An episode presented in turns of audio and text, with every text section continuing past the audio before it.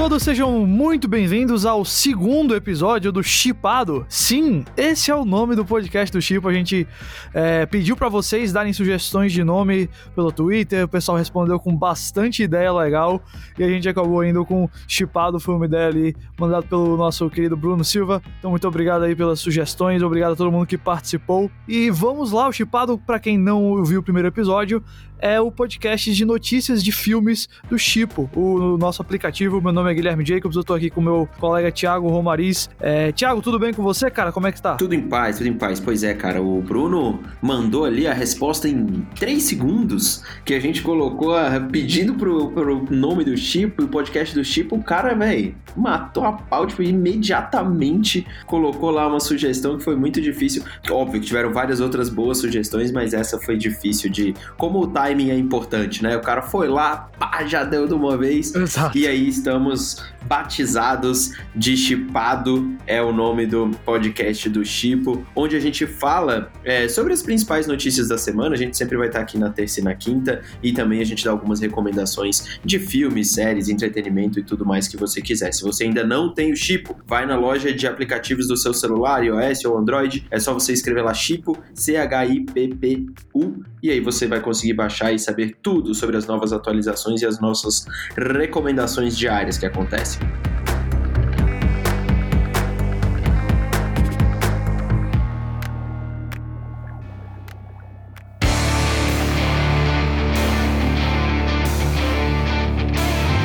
Então é isso, vamos direto para as notícias de hoje. A gente tem, como sempre, é, o nosso plano é manter em três notícias por é, programa aqui. Então hoje a gente vai falar uh, de algumas notícias relacionadas a DC, bastante coisa acontecendo, mas começando por uma polêmica, por uma treta que tá rolando aí, que basicamente tem a ver com a refilmagem lá da, do filme da Liga da Justiça. A gente sabe que o Zack Snyder, diretor lá do Homem de Aço Batman vs Superman, teve que sair do filme da Liga da Justiça por conta de uma situação na família dele.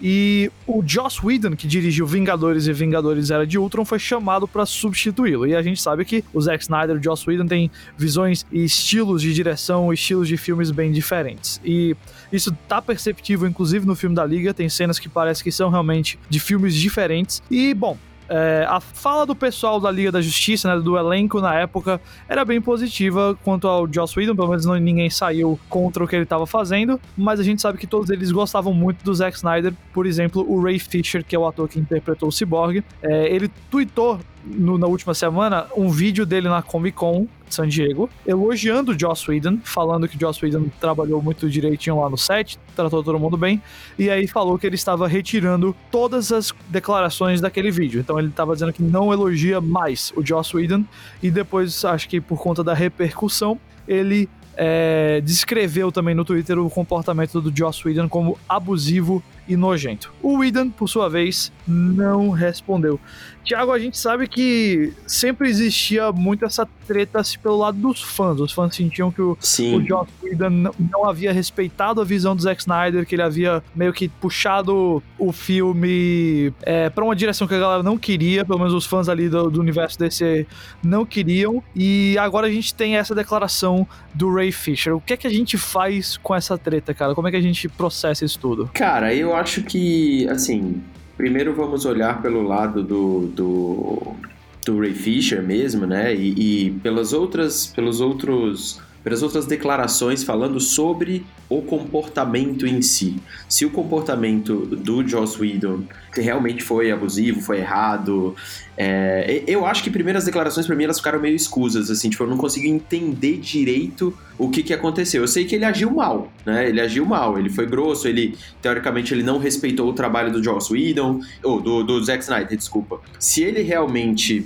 foi abusivo, tratou mal as pessoas, ameaçou, etc, etc. Cara, isso é injustificável. E é uma, e é uma atitude recorrente na indústria e em muitos outros ambientes de trabalho, é, que é, enfim, é deplorável e isso tem que ser exposto mesmo. Agora, criticar o cara porque ele não respeitou, entre aspas, a visão do Zack Snyder, cara, me desculpa, ele foi contratado para isso, tá? Uhum. É, ele, a, a Warner chamou o cara para transformar o filme. Ah, mas ele ficou falando mal do filme do Zack Snyder nos bastidores. Meu amigo, paciência, cara.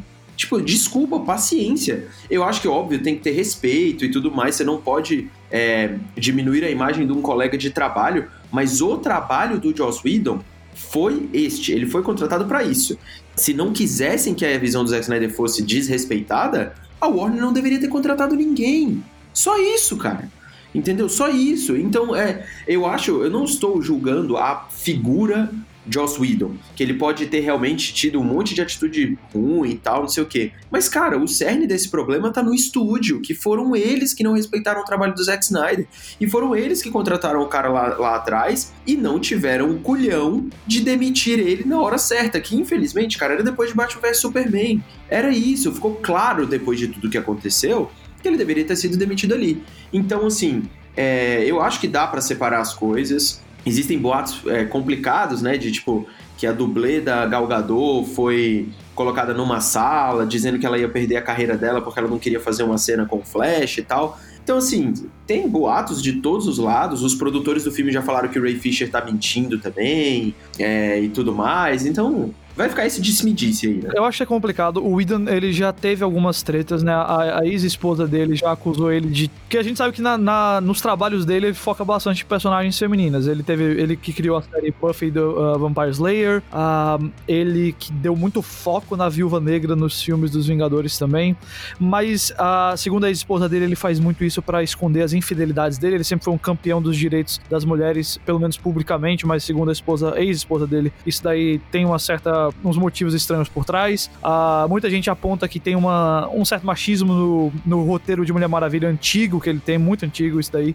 Uh, e veja, isso aí, se o cara escreveu coisas erradas no passado, enfim, ele evolui como produtor, como escritor, como roteirista, isso é outra história. Quanto à a, questão da ex-esposa dele, aí eu, eu, não sei, eu acho muito difícil julgar, porque a gente tá tratando aí de um, de um casamento que acabou, eu não quero francamente entrar. Uhum. Mas eu vou concordar com o que você falou. Se ele realmente teve esses comportamentos, esses comportamentos estão errados. Eu não quero também passar aqui o pano em cima dele, mas eu penso também que muitos desse pessoal que tá falando, por exemplo, o Ray Fisher, é gente que o Zack Snyder descobriu e apostou. Então talvez tenha aí uma certa 100%. paixão pela, por defender o Zack Snyder. Então, quanto ao Joss Whedon, eu acho que o correto seria que se as informações forem saindo concretas, a gente vá tirando as conclusões, não tirar as conclusões agora, quanto ao comportamento. Agora, quanto à visão dele, cara, é isso que você falou. Francamente, você não contrata o cara que fez Vingadores pra trazer, pra trazer pro Liga da Justiça e espera que ele vai fazer o mesmo Zack Snyder ia fazer. A ideia é completamente diferente, os estilos de direção são completamente diferentes. Nunca. Se, se, se os atores, se alguém tinha essa expectativa, francamente,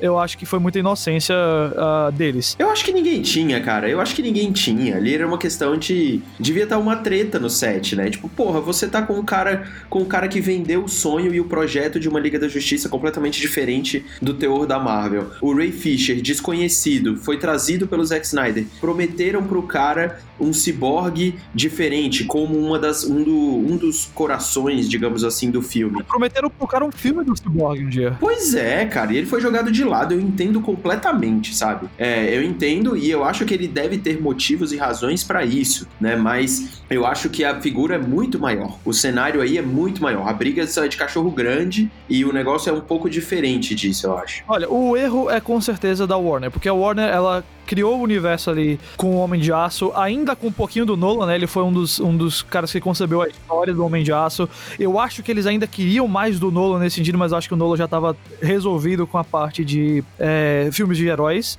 E aí a gente tem o Zack Snyder entrando, e eu não sei se ele era a, a visão que eles queriam, acho que ele era mais o, o um, um, dos diretores, mas não sei se eles queriam que ele fosse a figura Kevin Feige, digamos assim. E aí a gente tem o Batman vs Superman, que é um filme que eles queriam com certeza que fosse um, um, sucesso de bilhões de dólares, como por exemplo o time dos Vingadores, o Capitão América Guerra Civil, Homem de Ferro 3, por aí vai, ele acabou ficando ali nos 872 milhões e todo aquele começo do universo da DC não conseguiu bater esse, essa marca do bilhão. Liga da Justiça também ficou abaixo e tudo mais. E assim, eu acho que eles viram ali uma necessidade de mudar a visão. Na verdade, eles eu acho que não tem uma visão ainda, a gente vai falar mais disso no programa de hoje. Acho que eles ainda estão procurando qual vai ser a direção do universo DC, porque, assim, eu, obviamente, a única pessoa que eu não quero culpar aqui é o Zack Snyder, porque mesmo eu não gostando muito do, do estilo dos filmes dele, o que aconteceu no set da Liga da Justiça foi uma tragédia, aliás, durante a filmagem, né, foi uma tragédia pessoal muito grande, ele tem todo o direito de se afastar e sacrificar aí as ideias que ele tinha, e que bom que ele vai ter agora para ele lá o, o Snyder Cut, enfim...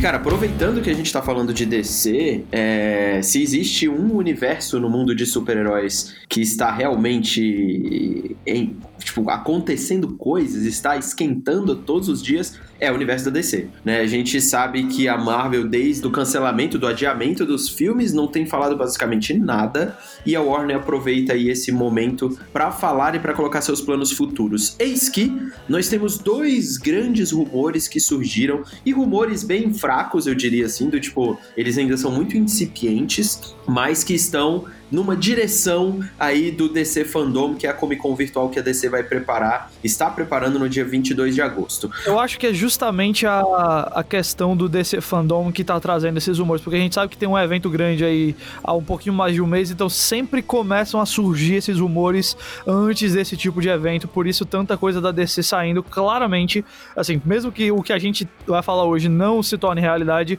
claramente tem muita coisa rolando no mundo da DC para eles prepararem aí o, o, evento. Com certeza. E um desses rumores é o novo filme do John Constantine. Um novo filme do Constantine, que já ganhou uma versão com o Keanu Reeves lá atrás, que foi é, inclusive dirigida pelo Francis Lawrence, né, que é o diretor dos Jogos Vorazes. Tem ali a Rachel Weisz e o Jim Hudson no, no, no, elenco também. Enfim, tem um baita de um elenco e cá entre nós, eu acho um baita filme, apesar de não ser uma grande adaptação, eu acho um filme muito maravilhoso. É, e tem aí o boato que saiu no DCU Direct, que a Bad Robot, que é a produtora do J.J. Abrams, está produzindo um filme do John Constantine para talvez sair no HBO Max. Esse é um dos rumores. O segundo rumor que esse veio do Jeremy Conrad, que é um cara que solta rumor o tempo inteiro também na internet. E ele acerta e erra talvez na mesma proporção, digamos assim, é, ele afirmou esta semana que a Warner está planejando um novo filme da Liga da Justiça. Um novo filme da Liga da Justiça, um Justice League Rebirth, é, que não é para ser uma continuação de 2017, mas uma sequência do universo da DC que ia acontecer depois do filme do Flash, né? E aí ele disse que o J.J. Abrams também pode estar envolvido nisso. O que dá para tirar daqui, Jacobs, eu acho que é o seguinte: a Warner está procurando, parece estar procurando, uma forma de rebutar o seu universo usando os atores que ainda tem. Né? Eu acho que esse parece ser o movimento dos bastidores. E pode ser que a gente comece a ver essa concretização dos planos no DC Fandom. Porque eu vou dizer para você, tem um filme que para mim já é isso, que é o Esquadrão Suicida do James Gunn. Ele é um reboot com os mesmos atores. Ele é basicamente isso, né? Tipo, vai ser uma nova toada, não vai ter Coringa do Jared Leto, vai ter um monte de ator novo lá dentro, né? Do tipo, Will Smith não tá no filme, por exemplo, né? Então, assim, tem todo um reboot conceitual do que é o Esquadrão Suicida e ainda assim permanecem alguns atores. Pode ser o primeiro passo para que realmente seja essa nova fase da DC, né? É verdade, a gente tem lá Margot Robbie continuando, o Joe Kinnaman continuando, Viola Davis, o Jai Courtney, é, mas também a adição de muita gente nova, até a Alice Braga tá lá, o Idris Elba, então um monte de gente. Mas é como você falou, eu acho que tudo isso tá muito no, no começo, só que eu acho que é exatamente o que tá acontecendo na Warner. As ideias estão começando porque eles estão agora vendo como vai ser o futuro futuro. Eles estão apostando bastante na Christina Hodson como uma roteirista, ela que escreveu o Aves de Rapina e tá trabalhando nesse filme do Flash, que parece que vai ser o caminho deles de talvez dar um reinício em algumas coisas, né? Porque você tem Flash, viagem no tempo, eh, desculpa aí para um reboot. E eles não querem perder o que deu certo, né? A gente sabe que a Gal Gadot deu muito certo, a gente sabe que o Jason Momoa deu certo, a gente sabe que eles estão gostando bastante aí do, da, do, do caminho do Shazam, já estão produzindo continuações, mas ao mesmo tempo eles precisam limpar um pouquinho o quadro para fazer novas histórias. E aí o filme do Flash hum deve servir para isso. Inclusive, o Conrad, ele não só aponta o J.J. Abrams, como a própria Christina Hodson, como uma figura que talvez comandasse aí um pouquinho da direção criativa do universo DC. E olha, vamos por parte. Quanto ao filme do Constantine, eu acho que vale muito a pena tentar de novo. Eu acho que seja. Eu adoraria ver o Keanu de volta, inclusive. Pinta o cabelo dele de ouro se quiser. Eu, eu faria tranquilamente essa ideia. Eu acho que ele é um personagem que tem muito a oferecer e ele é um, um dos personagens que pode ajudar a diferenciar né, a DC da Marvel, porque ele é voltado ali para aquele mundo mais ligado para as partes sombrias, as partes mais adultas do universo. E o, o Liga da Justiça Rebirth, né, o Renascimento, que foi uma, uma fase recente dos quadrinhos que justamente serviu como um soft reboot da coisa. Veja, eu não sei se esse rumor aqui tá 100% correto, mas eu ficaria muito surpreso se a Warner não tivesse pensando em um novo filme da Liga da Justiça para algum momento na vida dela. Não é possível que eles vão deixar essa franquia parada só com o Snyder Cut lá no HBO Max e o filme de 2017 vivendo onde ele tá agora. Eu acho que com certeza eles vão tentar fazer mais, com certeza eles vão tentar uhum. trazer uma nova visão pra Liga da Justiça, porque a franquia tem muito peso. Você ter lá Mulher Maravilha, Batman, Superman num mesmo filme traz muita atenção pro seu filme. Então, eu acho que eles vão tentar com certeza. A gente sabe que o J.J. Abrams já tem tentou fazer coisas da DC antes, ele tentou fazer o é, Superman, eu não lembro qual era o nome do filme agora, mas ele, ele tentou um conceito do Superman.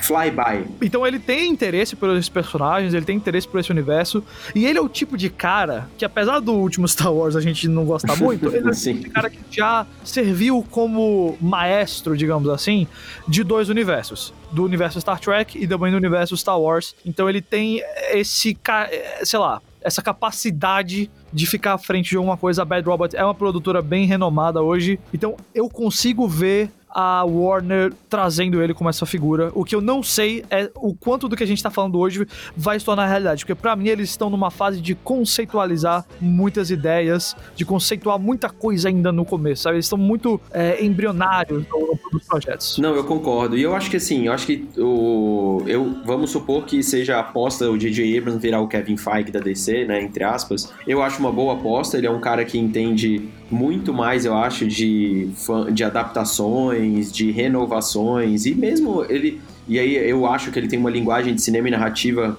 que me agrada mais do que a do Zack Snyder, por exemplo. É, porque apesar da gente. Você pode gostar ou não gostar do Star Trek Star Wars que, os, que o cara fez. Porém, existe um equilíbrio ali, né? Tipo, ele é um cara muito safo, assim. Ele consegue agradar a maioria dos fãs old school e consegue mostrar uma certa renovação, mesmo quando não tem né? Do tipo, ele, ele tem essa habilidade, assim. E ele é um cara que visualmente encaixaria bem também. A Bad Robot, para mim, é uma baita de uma produtora. É difícil você ver filmes ruins da Bad Robot. É, é, é difícil. E, e, a gente sabe que já tem um projeto confirmado que é a Liga da Justiça Sombria, né? Que vai ter no, no, no HBO Max. Então, esse pode ser o primeiro grande, grande projeto assim do J.J. Abrams com a Warner. É, como você disse muito bem, ele tinha um projeto para fazer do Superman, que era o Flyby, é, que pode ser o primeiro, o embrião dessa história toda. E eu gostaria de ver isso, cara. Um reboot da Liga da Justiça para mim é iminente. É iminente. Isso vai acontecer a Warner não vai largar de mão é, um filme de super um de equipe de super-heróis. Que não vai, não vai, não tem como. Se vai ser igual o Jeremy Conrad está falando, um Rebirth ou algo do tipo, não faço a menor ideia. Mas que isso vai acontecer, vai, gente. tipo, não tem como, né? Então, eu acho que assim, a gente vai começar a ver os primeiros passos disso no fandom, mas eu não acho que vai ser o momento do reboot, da renovação, porque esse fandom vai ser sobre o Snyder Cut, tá? Ele vai ser sobre o Snyder Cut, ele vai ser sobre 1984, ele vai ser sobre o Esquadrão Suicida, ele vai ser sobre algumas novas séries, o The Batman, ele não vai ser sobre o futuro mesmo. E ainda bem, né? Porque a DC passou três Comic Cons no passado falando sobre Lanterna Verde, sobre o Flash, sobre o Batman do Ben Affleck, e a gente não viu absolutamente nada acontecendo. Vamos aproveitar estes problemas, entre aspas, que a gente teve por causa da pandemia é, e mostrar realmente o que vem aí. Eu tô curioso para ver o Esquadrão Suicida do, do, do, James Gunn. Cara, eu acho que vai ser legal, sabe? Eu acho que vai ser interessante de ver, mas a gente pode estar tá vendo a semente aí dessa nova fase da DC com o J.J. Abrams sendo o Kevin Feige e o do, do, da Warner. E sobre o Constantine e o Ken Reeves, eu só queria dizer que ele não precisa nem pintar o cabelo, tá? Eu quero mais é que ele cague na cabeça dos fãs mesmo e coloque o cabelo preto e continue a fazer o que ele fez no filme antigo. Ah, cara, vai nessa, sacou? Vai nessa, mano. Caguei, tô nem aí. porra de cabelo louro e vai ficar de terno preto mesmo, não tem essa não. Vai lá e coloca e começa, porque o filme é bom. Se ele é ou não é uma boa adaptação, eu acho que é um preciosismo da galera que tinha naquela, naquela época. Hoje, mano, a gente aceita o Thor ser um palhaço junto com o Hulk, sabe? A gente aceita um bilhão de coisas, então o público evoluiu. Eu acho que se aquele filme tivesse sido lançado hoje, ele, ele faria mais sucesso do que Batman vs Superman, até porque o Keanu Reeves é o nosso John Wick, não é mesmo? Então, enfim, vamos ver o que, que, o que, que vai acontecer daqui para frente. Sem dúvida nenhuma. É, olha, eu nunca vou negar mais Keanu, então se for do jeito que vier, eu tô feliz.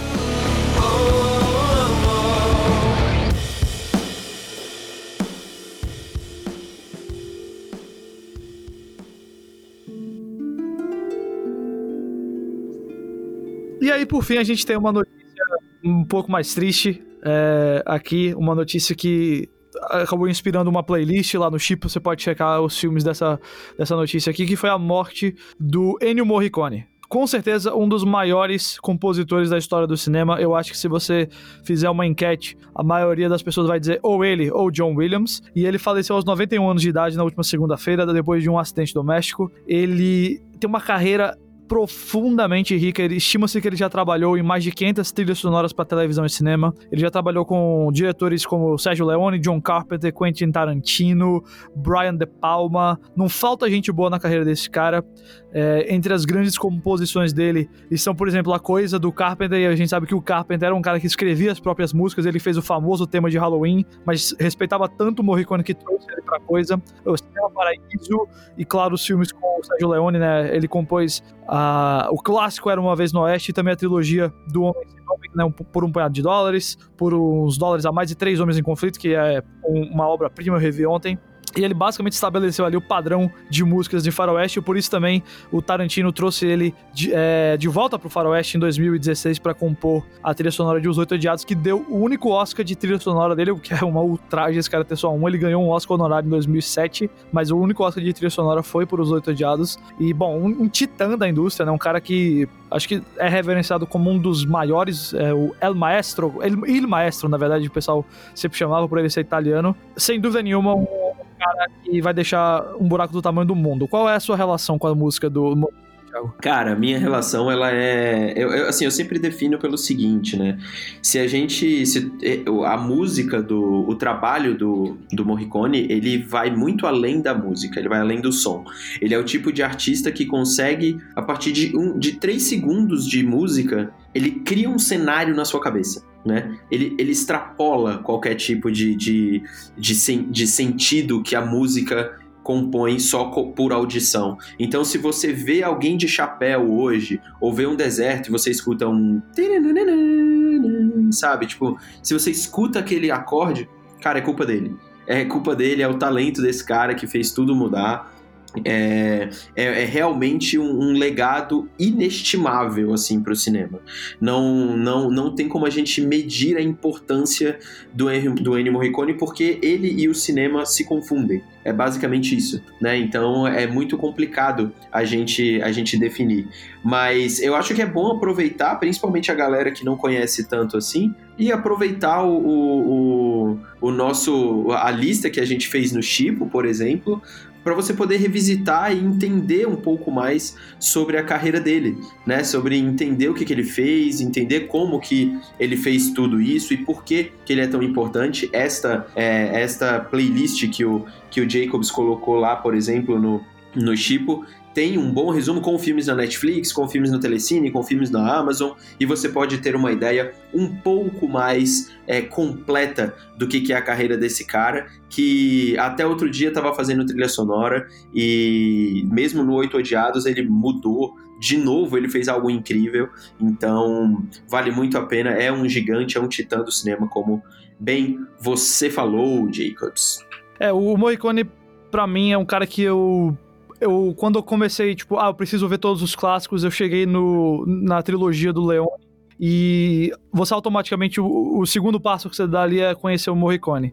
É porque o Leone trabalhou com filmes que em horas parecem filmes mudos, né? Os filmes deles filmados ali na Itália, na Espanha, às vezes pegava gente local para trabalhar, gente que não era ator, e às vezes o cara nem falava inglês, por isso que tem partes dos filmes que são dubladas em inglês, e tem horas que ele francamente preferia menos diálogo. O próprio Homem Sem Nome do Clint Eastwood não falava muito, então filmes dependiam demais da trilha sonora do Morricone.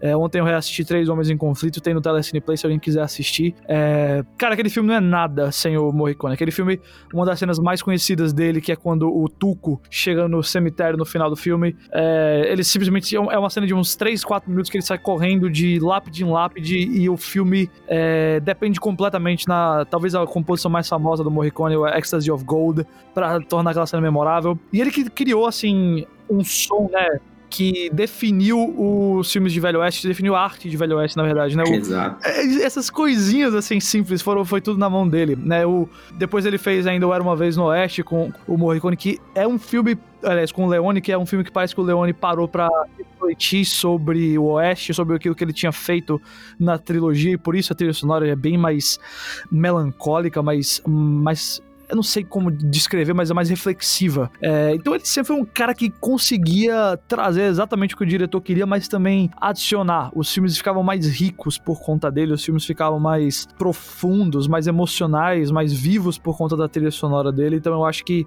sem dúvida nenhuma, um dos, dos maiores dos maiores assim que a gente já teve.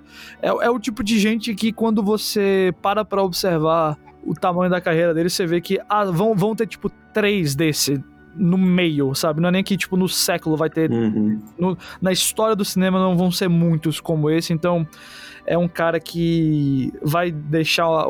Deixa uma falta enorme, porque mesmo mais velho agora, ele tava fazendo muita coisa incrível ainda, né? A gente falou, o Oscar dele veio em 2016 com os Oito Odiados, então já, ele já tinha uma certa idade, tinha uns 86 anos ali já. Absolutamente um gênio.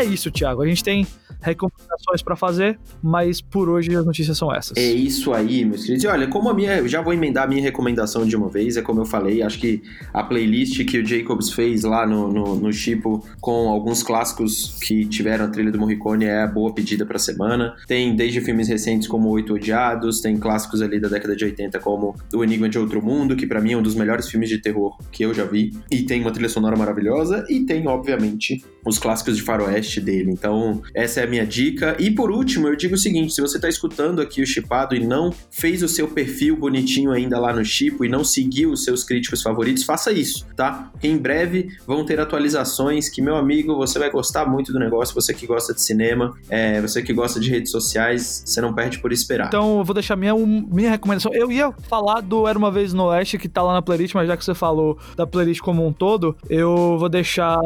Eu vou fazer uma outra recomendação aqui. Cara, eu vou mandar aqui uma recomendação que, olha, francamente, ela não é nem um pouco nova, mas. Né, aliás, ela já é um pouco batida, mas eu não tô nem aí, porque eu assisti recentemente e é muito bacana. Eu tô numa vibe muito. Filmes do James Cameron, eu reassisti Exterminador do Futuro 2 um dia desse. E olha, é... adivinha, gente, continua fantástico. Talvez uma das duas, três melhores continuações de filmes já feitas. Então, se você quiser ver um filme de ação simplesmente fantástico, recomendo. Ele tá lá no Telecine Play. Fica aí uma dica pro seu, pra sua semana também.